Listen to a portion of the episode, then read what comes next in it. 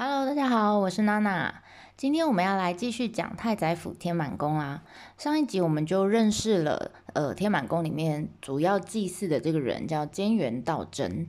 那现在全日本呢，大概啦，呃，总共有一万两千多座的天满神社，就散布在日本各地。那如果我们把这些神社呢，比喻成分公司的话，那总公司就是太宰府天满宫，他们叫总本社。当然，还有一种说法是京都的北野天满宫才是总本社。为什么会有这样说法？是因为呃，京都是他出生的地方嘛，就是菅原道真出生的地方。那太宰府其实他过世的地方，所以两种说法都有。那上一集我们有讲到说，呃，因为天满宫主要祭祀的就是菅原道真，所以里面呢所有的东西。几乎都是跟他有关的。那不管是总公司或是分公司、大公司还是小公司，哈，里面在他那个神社的境内，通常都会看到下面几个元素。呃，第一个就是梅花，第二个呢是牛啊，你会看到牛的铜像或是石像。然后第三个就是说谎的鸟啊，这个就比较少见，但是在太宰府天满宫你一定会看到。那这到底是什么东西呢？我们来看看哈。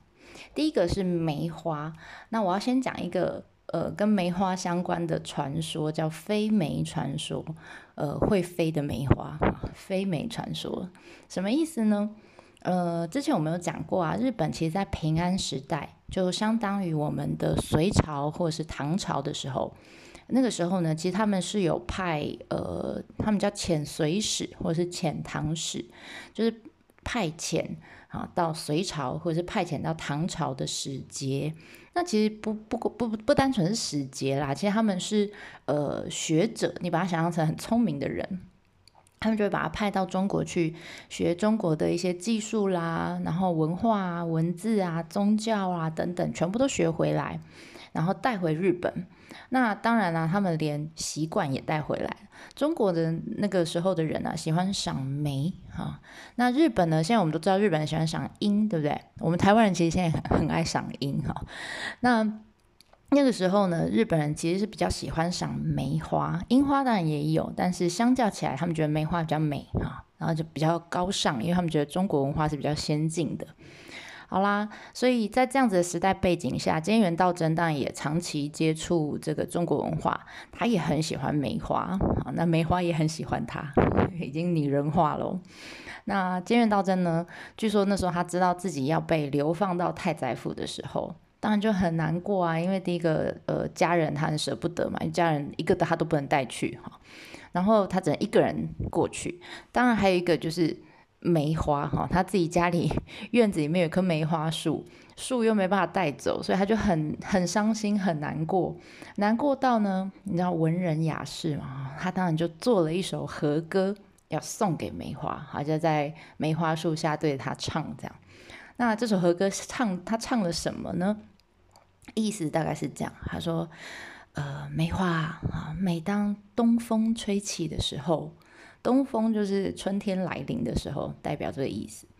他说：“东风吹起的时候啊，记得要把花香送来给我。以后即使主人呐不在身边了，也别忘了春天的到来呀！啊，就即使对象是一棵梅花树，他写的好像他在跟一个就是不得不分手的情侣跟他道别一样，哈，就真的很浪漫。那相对的。”梅花树可能也也听到了这首和歌哈，那也因为他知道说，呃，再也见不到主人，他就非常的难过哈。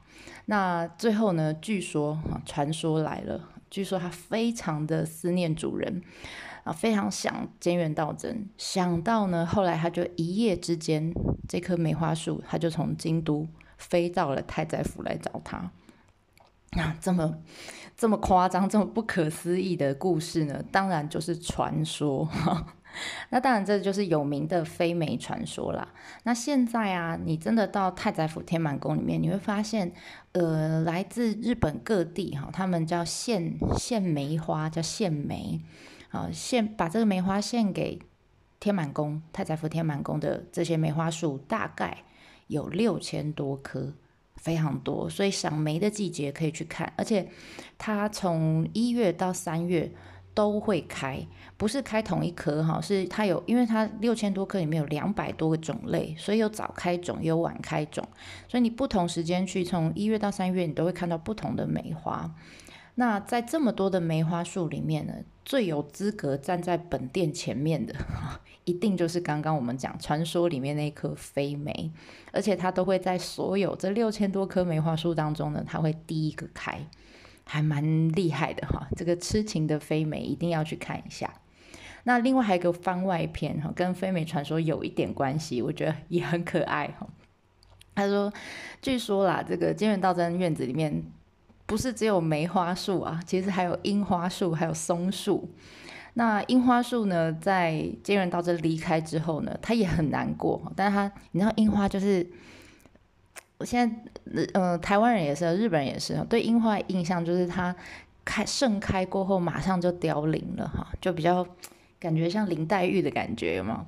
所以呢，这樱花树啊，据说在接人道真离开之后，他就太难过了，难过到最后就哭死了。好，所以每所以他故事到这边就结束。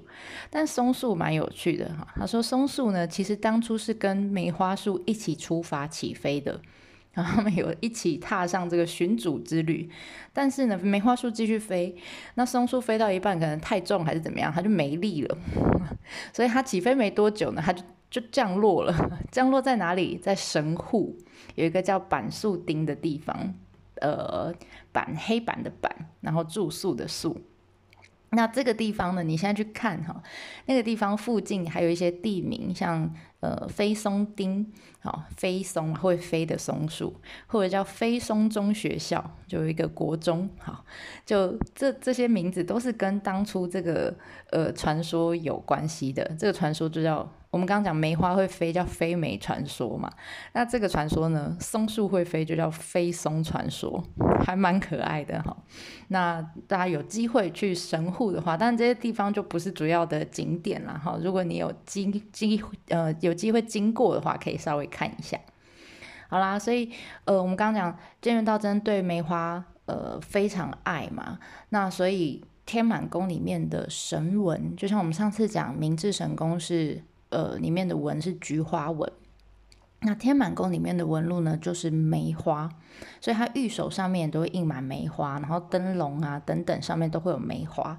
那其中我觉得最有创意的是一个玉手，如果你有去的话，可以，尤其是你常常需要旅行 啊，或者是你常需要搭飞机，就可以买一下这个玉手。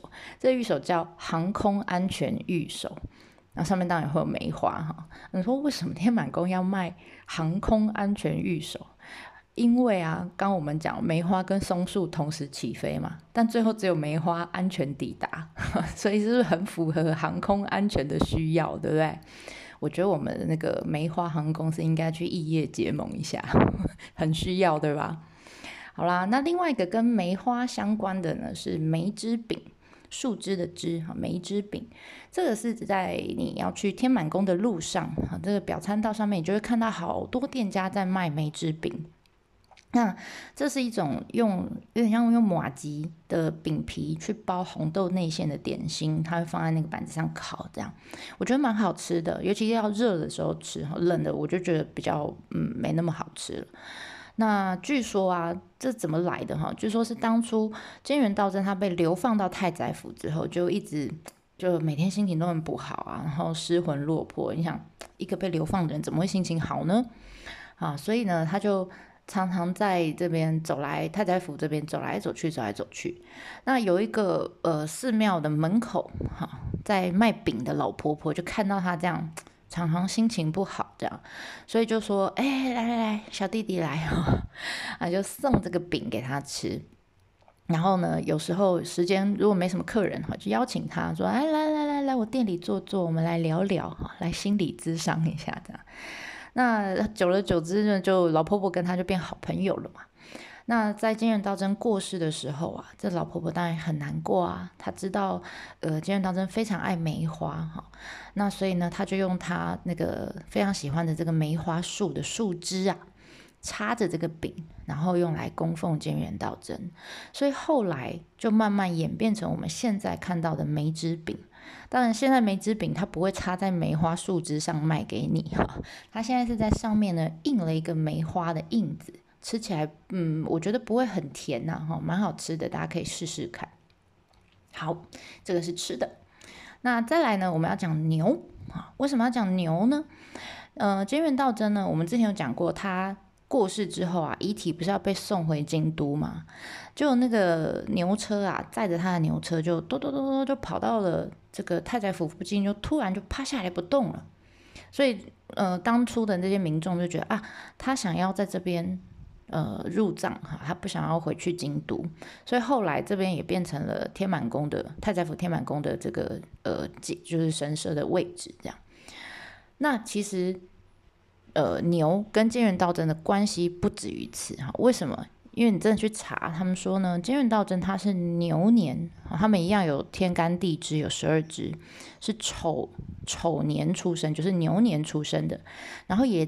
呃，他在过世的时候也是在丑月丑日，就是牛月牛日，很牛的一个人哈。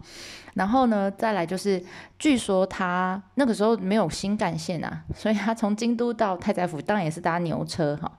那据说当当时他在过去天太宰府的途中啊，呃，也有遇到刺客，那也是这个拉车的牛保护他，叭叭叭，反正有各式各样跟牛相关的这个呃故事，所以啊。呃，再加上，再加上，菅原道真他其实是个神童嘛，我们前面讲过他很聪明，哈，所以啊，你现在在天满宫里面，你都都多多少少都会看到牛，而且这些牛一定是卧牛，就是趴着的，就象征的时候突然不动，停下来不动那只牛。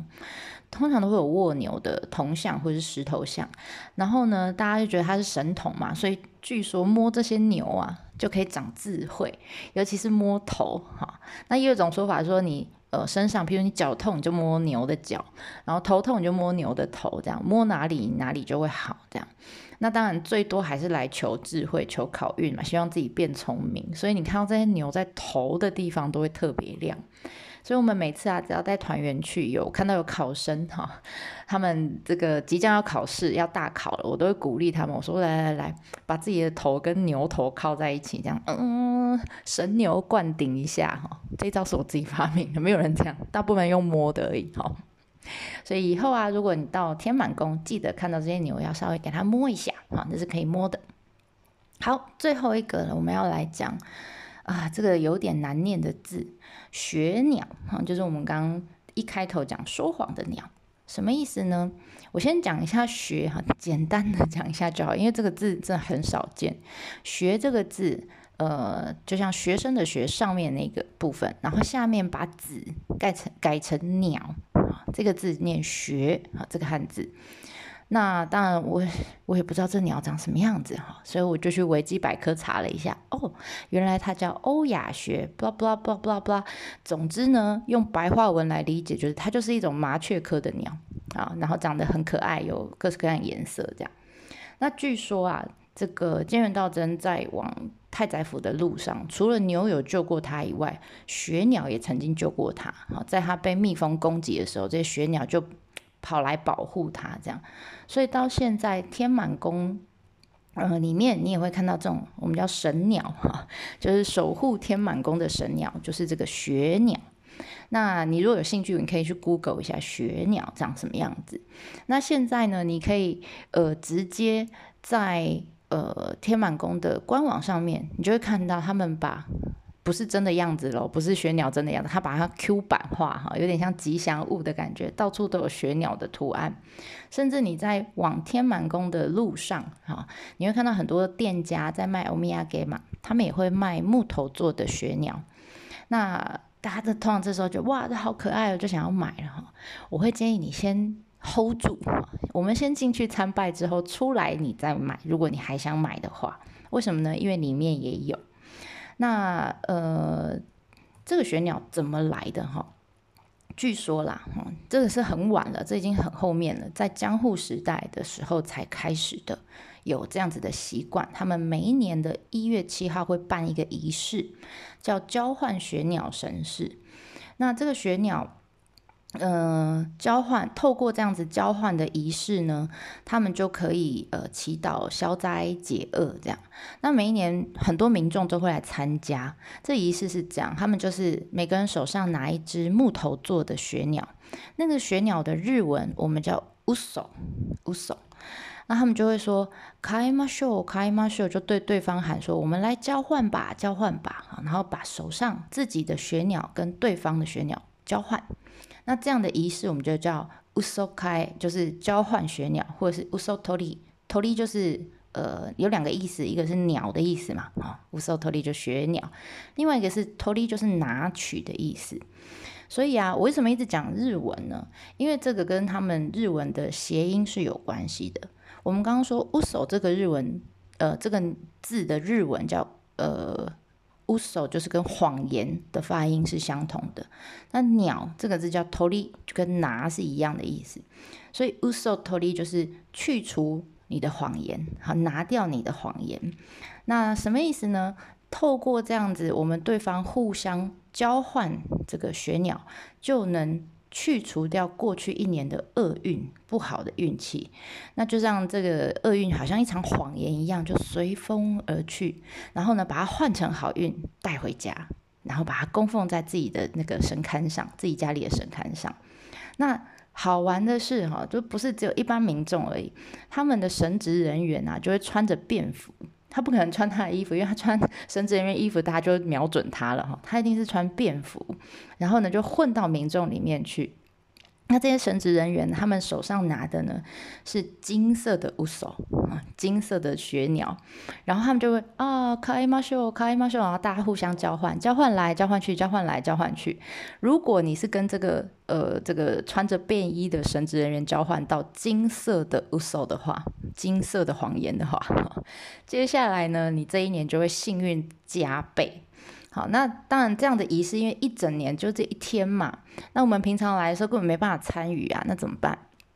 所以他们很聪明啊，他说你可以到本店旁边，你如果面对本店哈，右手边有那个卖很多玉手的地方，那边就你可以跟他抽个签，好，抽签，日本抽签很简单，不像我们还要卜卜啊三次啊，是不是这个签啊？不用哈，都不用，你只要把钱给巫女，你就可以拿一支。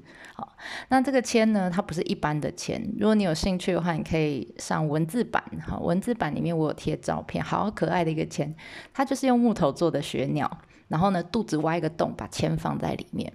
所以你钱给他之后，把这个钱抽一个起来，你可以先看一下自己运气如何，然后剩下的这个木头的小雪鸟，你就可以带回家做纪念。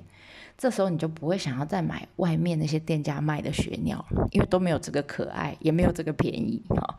所以这个是跟大家做分享一下，我觉得这个雪鸟还蛮可爱的。好啦，那上面呢是我觉得太宰府天满宫里面比较有趣，你可能看过，或者是呃，你你不知道，嗯，我知道梅子饼啊，但是不知道为什么，好，到底为什么要卖这个东西，或是你看到雪鸟很可爱，但你可能就看过了，啊，你就忽略了，忽略它这样，所以呢，这个是呃，我想要跟大家分享比较有趣的一些小故事。那其他当然还有很多可以看的地方啦，譬如说。呃，它的正殿哈是被视为是重要文化遗产，被列为重要文化遗产。那但是它其实是重建的，它本来最早盖的，在平安时代盖的那个呢，已经被火烧掉了。所以这个真的盖得很漂亮，大家可以看一看。再来是我们前面讲到神社的时候，讲到里面的会马堂。好，那是一八一三年建的，那它是目前整个九州里面最大、规模最大，而且最年纪最老的一个会马堂。那这是在其他这个天满宫里面比较少见的。然后再来，当然还有大家都会讲的，呃，表参道上面有魏延武设计的星巴克啦。然后如果你是考生，你还可以跟巫女买天满宫的笔，买回去考试，看你考运会不会比较好一点。那当然还有，呃，他们会用飞梅哈梅花的那个果实，梅花树的果实来做玉手，他们叫梅手啊，因为他们觉得梅花树是一种很长寿的树种，所以呢，这个梅手呢就可以买来祈求。如果你是要送长辈的话，啊，你可以买梅手送他，可以祈求身体健康啊、长寿啦等等。那这些都是一般我们呃可能在网络上大家比较看常看到的一些资讯，那我就不特别再做介绍了。那希望听过这些故事之后，大家以后去呃拜访天满宫太宰府天满宫的时候，这些小故事可以让大家更有感觉的逛。好，OK，那这次就先到这里啦，我们下次见喽，么么哒呢。